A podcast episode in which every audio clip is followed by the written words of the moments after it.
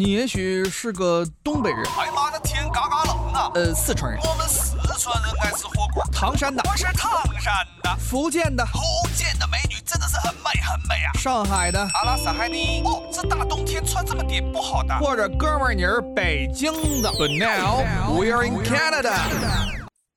各位听友，大家好。呃，这些年来啊，加拿大特别是大多伦多地区的房价呢是越来越贵了，所以不少年轻人就发现啊，要结婚靠自己根本买不起房，所以呢，他们的父母也是秉承了中国的传统，出钱来帮孩子买房。啊，有的家长呢是出首付，有的呢财大气粗，直接全款买房，也有的是。呃，但是呢，这些父母都有一个担心啊，就是如果子女的婚姻关系破裂。那么这个房子该怎么办呢？呃，所以很多人呢就想出了各种各样的办法来保护自己的权益，但是这些办法是万全之策呢，还是又给自己布下了一个又一个的坑？那今天呢，我们专门针对这样的一个话题呢，邀请到加拿大燕律师事务所的刘燕律师来给我们大家支支招。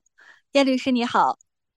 主持人小林好。最近有个话题啊，我不知道你有没有关注，就是大家讨论的非常热烈的婚房的问题。呃，其实有很多人在来加拿大的时候呢，已经被普法了，说这里和中国不一样。呃，中国离婚呢，房产分配的原则就是婚前拥有的房产谁购买，谁就拥有产权，然后离婚后呢，归谁所有。但是我们被告诉说，加拿大不一样，只要是婚房，无论是婚前还是婚后买的，无论是谁买的，离婚时都要均分，是不是真的是这样？嗯。啊，看来大家咱们华人移民身在海外，对于呃加拿大的法律，呃以及中国的这个法律，我们这个法律意识首先呃非常非常的超前。那么我们所关注到的，也集中的体现到了呃我们中西方两国的，尤其是加拿大和中国的呃这个两国法律具体的规定上的一些差异性。那么在法律实践上，必然会影响到我们，嗯，当事人作为公民在中国或者是在加拿大的这些民商事的法律的基本的权利和义务。那么保房大战一直是我们华人父母在海外，呃，上演的这个呃民事上面的，尤其我们律师在经常代理客户的时候，会帮助到客人处理的关于房产的第一重头大戏。所以，我们父母在给孩子出资买房，尤其是咱们华人这个传统，父母给儿子买婚房，给自己的女儿购置婚房这样的一个传统，呃，我们都觉得，呃，帮衬我们自己的这个子女的小家庭，是我们父母父母责无旁贷的一个重要的职责。而我们在中国买婚房，我们可以作为婚前，呃，孩子的一方的个人财产。进行相应的这个法律的一些保护，而加拿大的法律对于这个婚前财产和婚后的夫妻共同财产的界定，在这一点上面跟我们中国的这个法律原则是有着。呃，非常大的区别的，就我们怎么样来定性婚房？在加拿大，我们有一个 matrimonial home。那么 matrimonial home，呃，翻译成中文，我们大致的理解就是一个婚内的婚姻住房这样的一个特殊的专属的房产。那什么情况之下，这个房子就变成了是 matrimonial home，是一个婚房了？那首先，这个房子必须是用于夫妻两个人主要的在婚后的主要居所。那么很多情况我们会看到说，那我婚前一个人买的房子，婚后另外一方配偶搬入，两个人一起住在这个房子里，那这个房子。到底是算这个配偶一方的婚前的个人财产，还是应该算作夫妻两个人在日后按照加拿大的法律，既然是共同居住的房子，那不就是两个人的夫妻共同财产，并且是一个 matrimonial home 了？所以，如果我们身在加拿大的话，我们就得按照加拿大的地域的管辖权。依靠依据加拿大的相关的对于房产的这些法律的规定，很简单，我们拿到中国的法律原则是说这个房子是一方婚前购买的，原则上应该属于一方婚前的个人财产。但是中国的法律到了加拿大，加拿大的法院不一定认可呀，所以啊，我们还是得就地儿说事儿。如果我们房子是注册在加拿大的这个房产。那么这一套住房应当依据加拿大本地的婚姻家庭民商事的这些法律规定来定这套房产的性质。所以说了法律依据，再说这个房子，我们就知道了加拿大的法律说了，不管您这个房子是婚前购买还是婚后购买，也不管这个房子是。一方父母出资，还是自己出资，还是说双方父母出资，或者是小两口自己出资？这个房子如果在加拿大，一旦两口子结婚之后用于共同的居住，那么它的属性就是加拿大的婚房了。嗯，我听明白了。根据加拿大的这个法律，婚房的这个定义，只要记住把握住一点就好了，是不是？就是。在结婚之后用于夫妻双方共同居住的这个住所，那么就被定义为是婚房。无论是婚前还是婚后买的，无论是谁出钱买的，呃，所以就存在一个问题啊。之前我记得您也说过，说加拿大的婚房如秋色。当时我还在想，这个婚房跟秋色有什么关联？后来明白了，呃，您讲的这个婚房，在离婚时，只要配偶双方没有。特殊的约定就会被一分为二，进入平均分配的范畴。所以，我们经常说平分秋色。那么，婚房也是平分婚房。所以，如果离婚的话，这就是很多父母，呃，包括很多的新婚夫妻，可能也比较担心的一个问题，就是如果婚姻关系存续不下去了，最后呢，赔了这个婚姻，还要搭上半套房，所以大家就觉得太亏了。在这个加拿大的法律当中。真的是最后肯定被一分为二吗？无论是谁出钱买的。小林说的没错啊，我的确曾经有过平分秋色来比喻我们这个婚房的特殊的属性的。那么我们最最最最不愿意接受、不愿意看到的，就是在婚姻解体的情况之下，明明两个人情谊已经到头了，然后两个人还彼此生恨。那么最不想给予的，尤其是父母，你把我的这个，呃，孩子，你跟我的孩子已经离婚了，已经分手了，你不单只是分手了，你还要带走我给我的孩子的全全部的爱的一半。这个我明明是要留给我自己的孩子，但是由于我们加拿大的法律的特殊规定，直接导致我们由于孩子的婚姻的不稳定，很多时候我们家庭的共有的这个资产，尤其是上下代的一个资产传承上的一个目的，得以不能够完全的实现，甚至于事与愿违，明明明明是想传承给自己的孩子和孙子的，结果反而因为孩子的婚姻不稳定，传承给了。别人的孩子和别人的孙子了，所以有的父母就想了一个办法，就是说在结婚的时候约定好，比如小两小两口婚前就写个协议，呃，父母出资可以买这套房子，但是约定好呢，如果离婚，那么这个房子就归出资一方的孩子一人所有。您觉得这个办法行得通吗？可以保住房产吗？这个办法行得通，的确是咱们加拿大这个普通的老百姓善用的一个法律工具，也就是我们的俗称叫做 prenup 一个婚前财产协议。那么婚前财产协议对于房产是否进入到夫妻共同财产，以及哪些婚前财产是作为小两口彼此各自的。婚前的个人的财产，将来即使婚姻出现呃离婚的这种状况，那么个人财产原则上个人保留，婚姻的共同财产进行平分。那么哪些财产在婚前购置的，婚后不作为夫妻两口子的共同财产，并且可以明确的约定，对于这个婚房 matrimonial home 的一个。呃，财产权益的，呃，谁出资，那么呃，归属权归给这个出资的一方，都可以做出明确的约定。而法律本身，加拿大的婚姻家庭法是遵从我们当事人主要的我们的这个合法合规的这些呃真实的这个呃意愿的。所以在撰写这些民事的呃婚姻的这些协议的时候，当事人双方要处在一个公平公正的这样的一个和呃公平的平等的对等。这样的一个法律地位，那么它也有一些程序性的这些法律要件，比如说，呃，当事人双方在写这个婚姻人身权益属性、财产夫妻共同财产权益的这些，嗯，根据人身的这些权利义务的，那么他需要各自有自己的律师代表自己的权益，同时在写这个婚前财产协议的时候，必须双方要明确的披露各自名下。呃，真实的这些房产资产的信息，那有的时候一方说了我，呃，我把我的这个全透明我都告诉对方，但我不要求你对方向我完全披露你名下的资产。像这种情况，很有可能最终会导致我们这个婚前财产协议的效力出现待定的情况。为什么？因为它不符合法律所要求的，双方必须要平等、对等的，呃，完全的，呃，透明披露我们自己，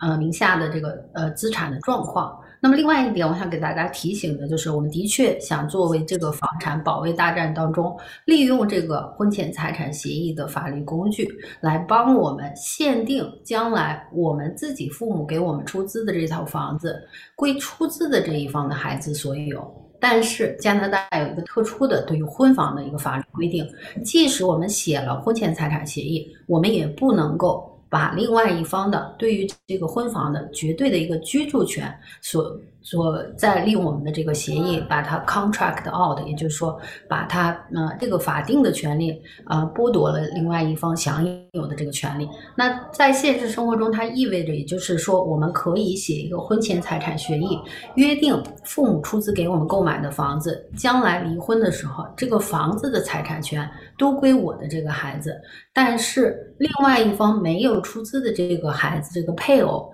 他是有权利可以一直居住到。将来他离开这个世界，那也就是说，如果他不想搬出去，他是有权利可以拒绝搬出这个房子。当然，那是不是就可以一直这样永久的居住下去？这只能说当事人的双方如果。对方呃坚持不搬出去，那么这一方出资的一方拥有房子的所有权的这个财产权的一方，需要通过法律程序申请法庭来呃解决双方当事人的这个法律纠纷。所以在现实当中，虽然我们可以写婚前财产协议，约定这个房子的。呃，财产权都归一方所有，但是不要忘记，另外一方还是有权利可以继续住在这个房子里。所以这也是跟咱们中国的对于婚姻婚姻法的这个婚内的房产，呃，所有的特殊的一些加拿大的法律规定。所以说，我们明确了一点啊，就是这个加拿大的婚房在离婚的时候，只要没有之前的一个有效的约定的话，一般来说是遵循。平分的原则，但是大家呢可以选择在婚前呢对各自的财产进行完全对等、透明的公开，然后进行约定。呃，但是很多人也跟我说啊，说谈婚论嫁的时候，正是这个浓情蜜意的时候，很多人都没法开口。呃，说我要跟你签个婚前协议，我们两个人把各自的财产分得清清楚楚、明明白白的。一旦这样做的话，可能有一方这个心里的小火苗就嗖嗖的长上来，所以很多人都开不了口。你说这怎么办？啊，这的确也是一个中国和西方的一个文化的一个差异，在我们中国人的这个婚姻家庭生活当中，尤其是即将步入婚姻的小两口，往往可能会涉及到，尤其是呃，女方可能会觉得说。嗯，你这个房子不写在我的名下，好像对婚姻就是属于一种亵渎，或者是说你怎么还没有进入婚姻，你就已经跟我公事公办，就先想着离婚应该怎么分房子了。所以我们的文化可能会让我们对这个婚姻、步入婚姻以及财产的分割上面，男方或者女方既定的一些财产的义务上面，有着一些。固定的一些成见，但是我们不是入乡随俗，进入了西方的这个社会，来到了加拿大的这个嗯大环境。但其实我们了解加拿大本地的这个他们老百姓怎么来看待婚前财产协议，那么就可以看出来，其实，在呃民间的这些呃法律实践上，加拿大人本身更接纳婚前财产协议，反而如果没有签署婚前财产协议，当事人双方对步入婚姻认为。没有进行一个明确的事先的约定，没有把丑话说的头前头，那后续反而埋藏埋藏了这种不确定的法律的这些隐患。嗯，把所有的财产权益，或者是将来出现纠纷的时候，一旦产生矛盾了，怎么来分配这个夫妻共同财产？在好的时候，关系好的时候，就已经划分了界限，进行了约定。反而是在日后当事人双方出现婚姻意见不一致的时候，都已经产生矛盾了，一说话就吵的时候，根本就没办法谈了。这个时候，如果当时有明确的约定的话，反而可以帮我们尽快的呃和平的来解解决这些问题。对，没错。所以我觉得很多人的观念可能也在慢慢转变。如果婚前进行了这种明确的约定，那么在之后出现的各种情况，呃，可能就可以避免这个不必要的麻烦。还有一点，刚才您提到了，就是说，呃，我是不是可以理解为，就是结婚后在加拿大根本就不会出现净身出户这样的情况？因为刚才你也提到说，即使是这个婚房一分为二，但是这个双方的居住权是可以持续一辈子的。从法律上来讲，的确有这种可能性。但是你说在现实生活中，我们有没有碰到这种净身出户的案件？至少咱们华人，我还是常常会看到当事人双方净身出户，往往是一种双方当事人一个积极的一个呃自主的一个选择，不管是出于什么原因。往往是一方，呃，或者是双方都还有彼此惺惺相惜的这个情谊还在，那么自己吃点亏，自己希望另外一方或者是自己双方共同的这个子女的未来的生活有一个更好的经济的保障，往往可能一方配偶会选择在。离婚婚姻解体的时候，选择嗯不带走任何嗯一片这个浮云，都留给自己的对方的这个配偶，希望他们过得更好。当然，这种其实我们还是不是推崇大家要净身出户，但是多为彼此、多为对方未来呃的生活、多为对方呃着想，多让自己有着这种呃在可以让步的情况之下。尽量不要把这些夫妻共同积攒下来的未来的这个 生活，对子女的这些嗯呃教育啊、成长啊，所非常必要的这个共同积累的资产，把它呃花在或者是使用在。一些不必要的这个呃场所，比如说支付给我们律师作为打离婚的这个律师费，支付给法庭，支付给法务会计要来双方算算账，往往是一个两败俱伤的情况，既损失了这个夫妻共同财产的总额，同时也就意味着缩水了我们将来可以留给彼此对方的。或者是我们共同的子女的未来的这些生活的一个保障，所以这里还是提醒大家，最不应该采取的一种措施，在离婚的时候，就是我宁可把这个房子都给了律师打官司，我把这个法庭全都给了法庭，全都交了税，我也不留给你对方这样的一个心态，对我们自己来讲，也不是一个非常健康的一个心态，因为我们自己首先心里就没有放下来，那这个事情，这种非常嗯。呃，负面的情绪情绪会一直影响着我们的呃未来的这个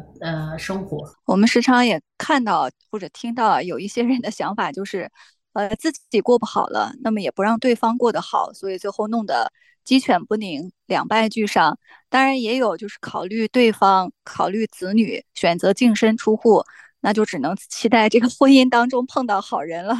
呃，所以很多人都在讨论婚房的时候啊，尤其现在的年轻人，我发现他们看事情看得非常明白，呃，也看得非常透彻。就是他们说，人心是最难预测的，所以即使是结婚的时候，双方有多么的感情深厚、浓情蜜意，但是在婚后，如果说出现了这个婚姻状况，那个时候很多人都是 翻脸不认人、撕破脸。所以我看到有的人说啊，就说他们也是在婚前。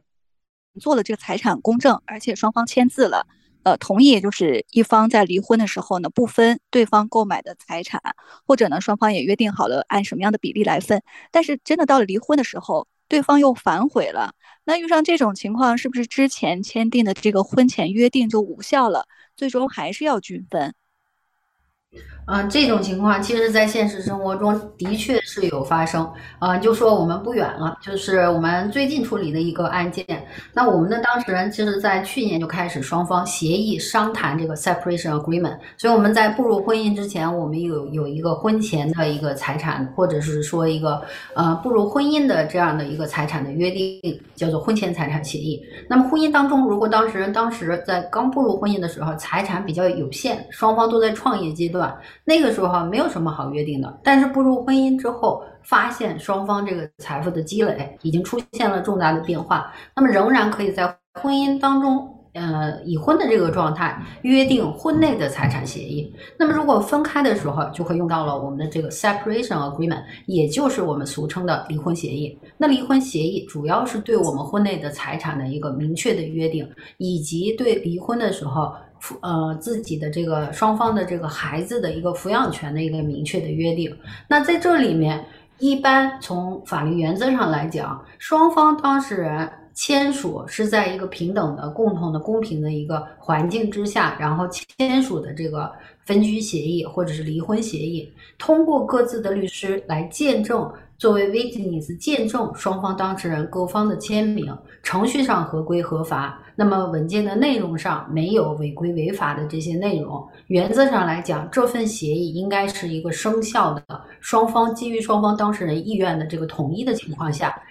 签署的一份法律文件。它是一个合规、一个合有生效的一个呃法律效力的一个法律文件。那这个时候，如果签订的一方签字之后，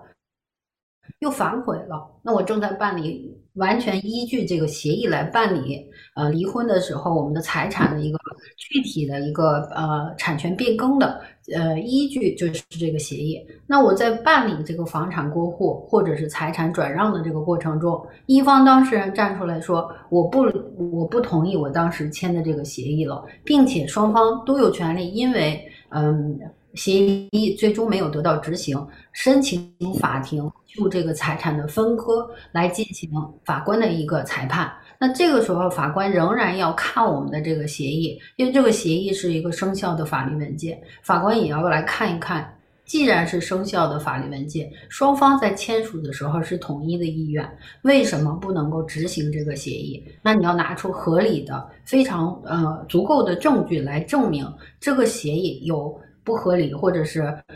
嗯嗯不合法的这样的原因，才可以推翻这份有效的这个呃离婚协议。所以这个时候就需要个案由法官来进行裁判。那么原则是，如果是一份有效的。分居协议、离婚协议的话，那么法官应当采纳当事人双方最初的就财产分配、子女抚养权的一个约定。那么要提出来推翻这个协议，必须给出非常非常有利的、合理的、合规的、合法的这样的一个缘由，才可以让法官支持我们推翻双方当事人统一的意愿。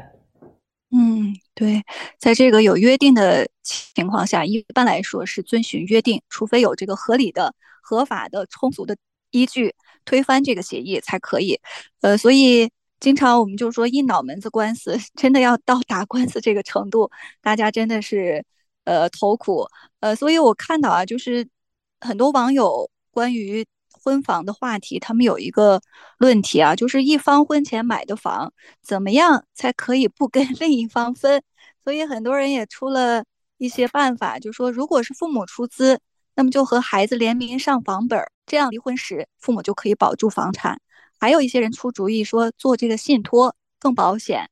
呃，还有的出主意说这个房子直接转给父母名下。呃，您觉得他们说的这些方法，呃，可不可以用呢？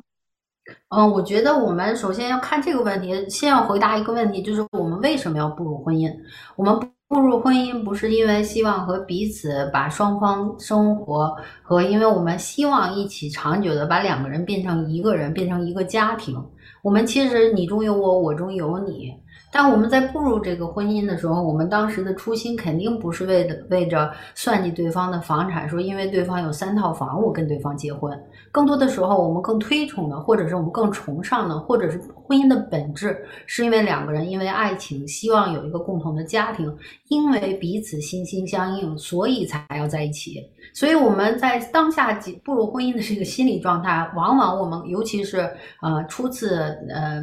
年轻人初次步入婚姻，他们对婚姻的这种呃神圣性，他们其实并不可能在现实当中逻辑上面来讲说，我们就开始已经像我们呃经过世事的这样的呃很多成年人，我们已经开始在讨论离婚的时候如如何分割这个财产的这样的一个意愿。所以，大多数的人步入婚姻的时候，他的初心都是希望婚姻白头偕老，啊，美满幸福，共同嗯共度余生的这样的一个观念。这个时候，逻辑上面来讲，一方往往不太可能说，我我咨询一下律师来算计一下，将来我跟那个要步入婚姻，嗯，白头偕老的这一方，我怎么可以多分割他名下的房产？这样的意愿，其实我们是拿不出来的。但是。我们为什么还会讨论保房大战？往往很多时候是因为我们华人的这个特殊的一个父母在做资产传承的一个架构上，在孩子结婚的时候，希望利用